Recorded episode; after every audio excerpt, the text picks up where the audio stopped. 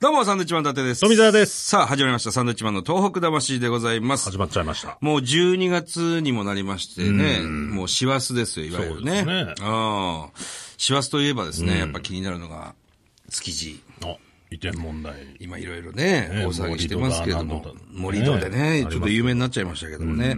そんな築地市場からですね、今日はすごい方にゲストで来ていただきました。えー築地でマグロの仲卸業を営む会社の社長さんでございます。生田義勝さんです。よろしくお願いします。あ、よろしくお願いします。こんにちは。よろしくお願いします。いや、いい声ですね。いやいやいやとんでもないですよ築地に来たみたいな感じにな りますねね。え、勢いありますよ僕ねね、。勢いがあり ます。あ、そう、勢いだけですね。や 勢いだけで豊洲行こうと思ったら大失敗しちゃった。 参っちゃったよ、まったくの。今日は赤裸々な話をいろいろ聞けそうですけど。そうですこね。の間もね、僕、実は生田さんテレビで拝見したんですよ。あそうですあの、朝まで生テレビ 生テレビね。ねえ。今、まあ、あ忙のしい、ですよね、じゃあ。あれですよ。あの、豊洲問題全般で、後半のオリンピックは置物状 態。もう、ね、オリンピックやってましたもうね。 3時ぐらいからずっとオリンピックだからもう早く帰りてえな、とか思って。そういう顔出て ましでた。思いっきり顔、入れてやべるやべ、やべやべ、タイトル出ちゃった。 いいですね。ねえ。さあ、生田さんの本業はですね、はいはいうんマグロの仲卸。はいはいはいで、今仲卸3代目でいらっしゃるんですね三。代目ですよね。あの、はあ空用で売り家と書く三代目って言ってね。はい三代目っていうのは、ええ本業以外のことをやって、はい大体店をダメにするっていう。まさにそうじゃねえか、お前、みたいな感じ。いやいや、そんなことない です。いやいや確かに3代まで続くのが難しいっていそうそうそうう。そうそう。いや、だからおね店、もあそうですけどの、まあ、徳川と比較するのもちょっとね、はいは申し訳ないけれども、徳川家っていうのは、あの、家光が良かったんだってね。ああ、そうですね、三代将そう。だ軍。から家光が、あの、参勤交代の制度を作ったり、もろもろその内部を固めるような制度をきちっと作ったらしいです。はだから、やっぱりあの、15代300年っていう歴史があった。なるあ。なほるど。ほどそ。う。で、3代目がボンクラだと、3代で終わっちゃう。これはも、そう腕の見せ所じゃ腕ないので見すせか。所です。でも3代でまたこう築き上げてますね、いろいろ。いや、気づき上げてるけど、商売と関係ないからね。いやいや、でもやっぱこういうとこからね、こう広がっていくんじゃないですか、メディアにこう出たりとまあ、まかあ。広がってくれりゃいいけどね。 本当に。いや、そもそもね、あの、マグロってね、今ね、なくなりつつあるんですよ。すごく少なくなってるって聞きますなね。くなりつつある。うん、だから、食べ過ぎなんですよね、あれ。いや、食べ過ぎってか、取り過ぎ。取り過ぎで、めちゃくちゃな取り過ぎ。はあはあはあだから、今ね、なんかあの、豊洲問題評論家みたいになってるけど、俺ね、そもそもこういう活動を始めたのっていうのが、水産資源管理推進。ええだから、あの、東北で震災があった時なんかは、絶対こういう政策で、こうやって漁業を復活させるべきだっていうようなことをやってたんですはいよ。はいはい。そうなんですか。はい。そ、それが本業です。それが本業だったんですって。そう違うとこに巻き込まれてる。もう、もう今、豊洲に巻き込まれちゃっ豊て洲問題ですね、ベンゼンだの、シアンだの、ヒ素だのって、そんなの知らねえよって。いろんなものが出てきてますけそどうね。もうバリバリ出てくるし、地形地角うどんがどうだとか、森戸がどうだとかはいはいはいは。 専門外ですもんねそう。最近だって、家で土木の勉強してる。大変だ。あの建物でいいのかどうか。そうそう、この建物でいいのか、杭はどこまで打ってあるんだとか 言って。いや、でもな、今それがちょっと話題だからいね。や本当ですよねあの、僕ら地元宮城県なんですけど、ええ宮城で言うと塩釜。塩釜ねやっぱマグロ。はい。ね。木肌ですかきわ、きわだバチ。だから今さええ、あのー、塩釜って東物ってやつだ東ね物そうですよはいあれはいいバチだよそうなんですか。お俺昔っから大好きだもん。あの、大体秋口のやつだよね。はあはあはあ秋口、もうちょっと時期っ外れになってるけど、ええあの、秋口のあのね、あの塩釜あたりのバチっつうの最高にいいよ。あ、そうですか。そうこれあのど、どうやって見極めるんですかあのね、マグロっていうのはね、みんな油があるとか、なんかそういうので評価をするんだけど、俺らプロはね、身塩梅で評価するんだよ。ミヤンバイ。身塩梅、身の塩梅ですよほう。要は、身が水っぽくない、ねちゅーっとした。はだから、カツオなんかでも、もちみカツオって聞いたことない。あ、あります。うん、あるでしょ、だから、お餅みたいなねちゅっとした身がいいって言われるんですよ。へえ。そうするとやっぱ食べて、味わいも深いし、で、あと、持つんですよ。へえ。持つっていうか、まあ、あの、普通だったら3日ぐらいでダメになっちゃうのが1週間ぐらい平気で持っちゃう。うん。だから、外い見でわかるもんな。や、触ってこう。うん、あのね、そういうのもあるけど、やっぱり時期ですよ、魚って。時期で。時期。あ、そうなんですうね。ん。それと、あと海流とかとの関係があるから、海水温とかの関係があるから、その年によって違う。だから、ダメな年は、徹底的にダメ。はいい年は、多少安くてもいいっていう。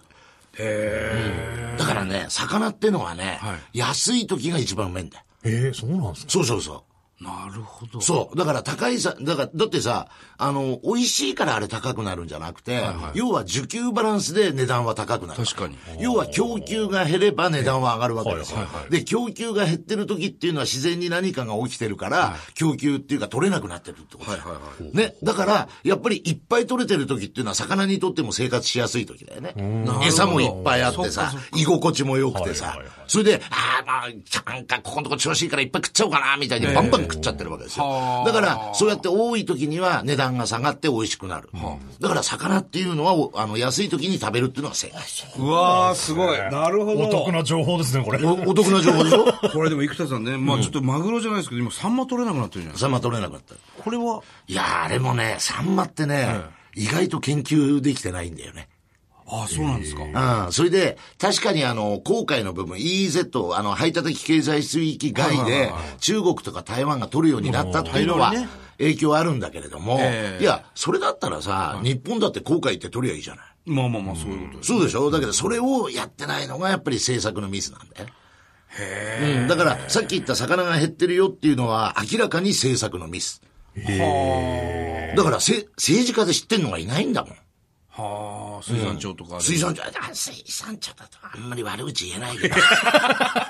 顔が言ってますよ。いいや、や、ほん、い落語家さんみたいになってますけど。ほんとやいや、ほんと水産庁はね、結局、あの、政治家も水産のこと知らないから、まあ知らなくてもこう割そうりそ当てらうそうれそますもんう。ね。そう。彼らのやりたい放題になってきちゃうんだよね。はあチェック機能が働かないっていうのじゃあ薄い知識でこう。そう。切れで、ちゃっ水産っていうのは、結局データ持ってるのは水産庁だけだかてら。なるほど、なるほど。だってあれデータ取ろうと思ったらすごい金かかるじゃないですか。そうですね。うん。だからもう水産庁の大本営発表になっちゃうんですよ。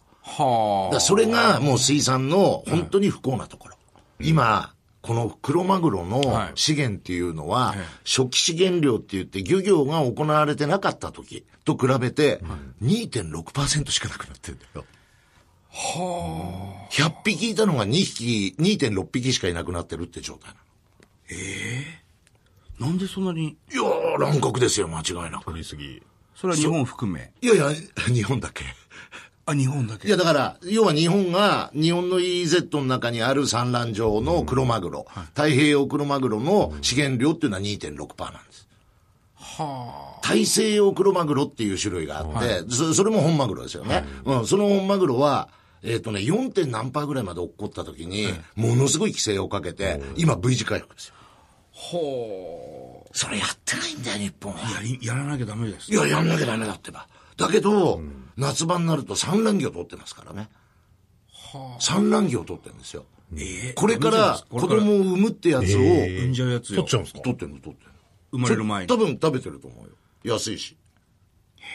産む前に取ってんの。これ、生田さん、政治家ですか政治 家、そうダメだ、人望ねえんだから。お前が言うんだはよっ。きり 言うね。これ、豊洲のやってる場合じゃないですね。い、や、豊洲なんかどうでもいい話じ ゃないいやいや、はっきり言ってそそうう。だってマグロいなくなったらね。だってさ、よく言うんだけど、絶滅したら二度と生まれないんだよ。そうですよね。そう。確かに。そう、だから日本の漁業の歴史って実は絶滅との歴史であって、あのー、ニシンっていうのを絶滅させてんだよ。まあ、え えおい、知らない知らなかったこんなの昭和の最初の話だよ。ニシンってだって今でも。ニシンってさ、みんなあのー、正月に数の子食ってんじゃんはいやっぱり、お正月らしいわねってポリポリとか数の子食ってんじゃんそっか、数の子食ってるってことは卵ニシン食ってるんだ。そうそう、ニシンの卵食ってんだけど、あれ、だから多分皆さん、もうまだお若いから、あの、国産のか数の子食った人はいないと思う。これ多分このスタジオの中にいない。そういうことか。俺だって、俺だってね、何年か前に初めて食べたんだ。ええいや、うまいですよ。うまい。そうなんですか。そう。だってニシンの子供だもん。そうか。うん。それを、だから北海道三陸あたりで乱獲で取り尽くした。だから、あの、石狩晩歌って歌知らない。ああ、知ってます。へあれからニシンはどこへ行ったやらってあんじゃん。え。あれは、らニシンを乱獲して、だからもう沖にニシンが山だってみんながわっしょいやったーって言ったら、それで今、オンボロロっていう。それで、あれからニシンはどこへ行ったやらだよ。なるほど。それで今や、あのーニシンを絶滅させた後に、ホッケがダメになってんだ。ええ、ホッケもですかホッケなんかもう終わるよ、多分。あれもうすぐ。取りすぎ。取りすぎ。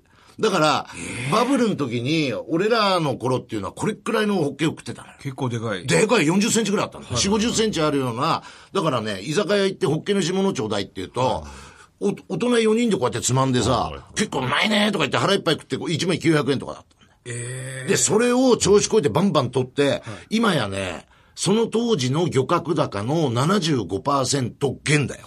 25%しか取れなくなっちゃった。そうなんですかうんそれで、あの、ホッケってこれだけでかくなるんだけど、今やだから彼らはもう絶滅を、んあの、多分、あの、なんていうの感じるんだろうね、DNA 的に。あホホ、ッケ自身が。ッケ自身が。だから、あのー、成熟年齢が下がってきちゃったの。成熟年齢っていうのは子供を産めるようになる年齢。だからに人間だったら二十歳ぐらいになると、なんかね、あ、あーみたいになるけど、そうはいはい、わかります。言わんとしてることはわかでりそます。の成熟年齢が下がってきちゃったんですよ。だから、ホッケ自体がちっちゃいまんま子供を産むようになってる。だから小型化がすごい進んじゃってるの、今。大きくなんない。大きくならない。確かにロシア産のホッケの方がでかいですよ。そうです、全然ね。あれまた別物だよね。島ホッケっていう。島ホッケ。うんうん。あれ別物。だから北海道は、あのー本当にホッケをやり尽くしちゃったって感じだよね。ええやばいよ。だけど、そんなのも、はいほっとけば増えるのよ。えおまあ、極極論ね、ほっとけば。ホッケもじゃあほっとけということですう。まいってーいやいやいや。ありがとうございます。追われるか、お前。 いや、僕、だから北海道番組やってるんで、月2回ぐらい行くんですよ。であの、佐藤水産っていう。ああ、はいはいはい。ねまる丸大佐藤かな違うか。佐藤水産漢字でああはいはいはそこ行って必ずホッケを、い。でもちっちゃいでしょ、道産の、むあ道産、のちっアちゃいんですジよ、。アジと同じぐらいの大ちきょさっとだよね、小さいそうな、だよね小さいな、と思います。いや、今ね、あのー、本当天下の築地市場で、あの、でっけえホッケを持ってこいって言っても1ヶ月ぐらい待つもん。ないんだよ。 あ、そうなんですか、うん、昔食ってたようなホッケをちょっと昔懐かしく食べたいんだけどって言って、いろんなとこ手配しても、でっかいの入ってこない。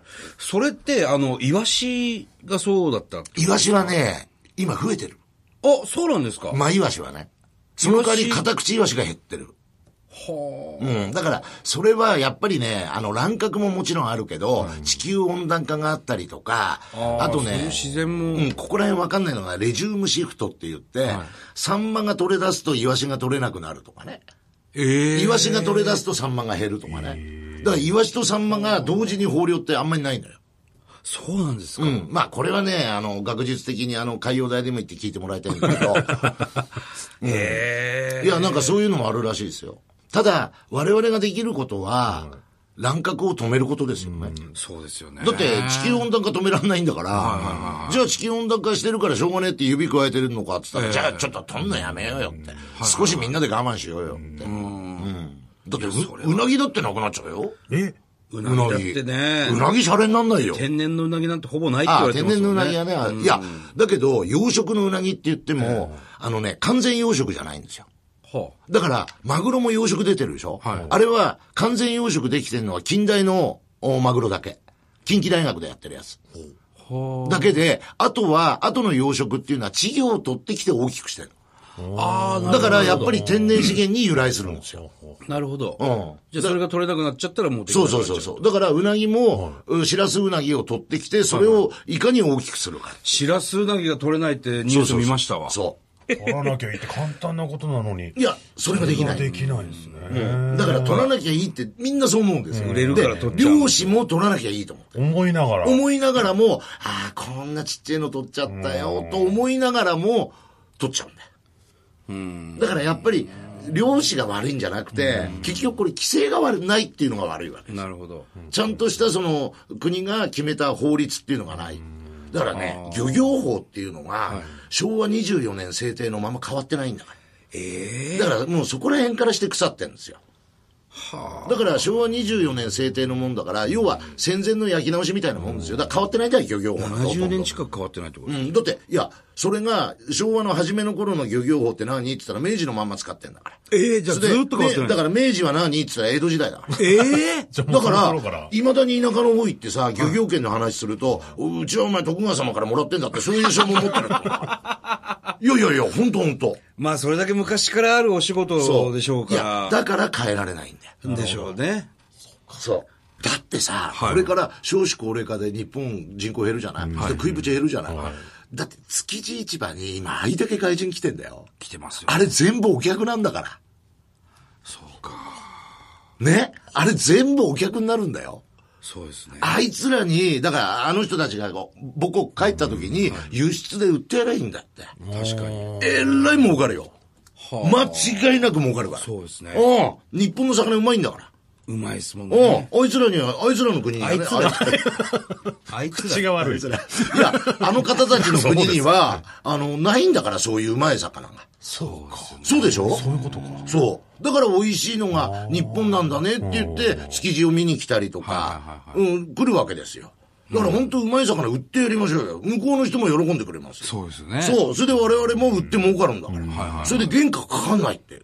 なるほど。うん。だからこれからの日本を再生する、あの、経済の原動力は漁業です。漁業です。うん。だから本当しっかりやれば、えらい儲かるでしょ。儲かりますね。はい。。だってこんなにいい国ないんだから。いや、本当。お魚にそうしてみればさ。だからね、今日もね、今日も市場で見たんだけど、今日はマダラが置いてあってカツオが置いてあるんでね。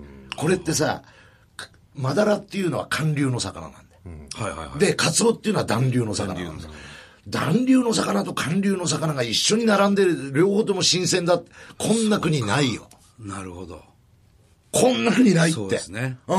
みんな偏ってんだから日本。寒流系の魚しかねえよとか。はいはいはい暖流系の魚しかねえよって。沖縄なんか行きゃそんなのばっかりじゃないそうですね。そう。確か豊洲問題どころの話じゃないに。いや、面白い。本当に面白い話どっか聞行けっちたゃっ。こっちの方が大事じゃないですか。これはね、いいお話ですよ、これ。漁師さん、いやいたやくさん聞いてると思いますいけや、あど、今のも。ね、本当漁師に頑張ってほしいのよ。そうですね。漁師に頑張ってほしい。